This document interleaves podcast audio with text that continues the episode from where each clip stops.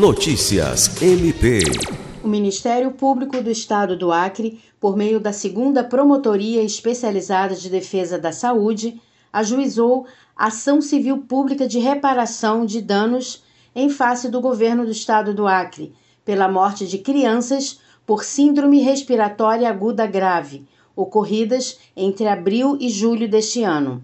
Na ação, assinada pelo promotor de justiça Osimar Salles Júnior, o MPAC busca o reconhecimento da responsabilidade civil do Estado do Acre e, por consequência, a imposição do dever de reparar os danos em decorrência de sua inação para prestar assistência à saúde de crianças que buscaram atendimento na rede pública no período.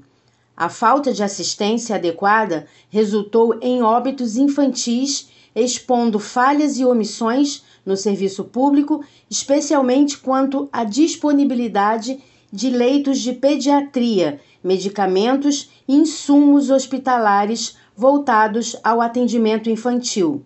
Lucimar Gomes, para a Agência de Notícias do Ministério Público do Estado do Acre.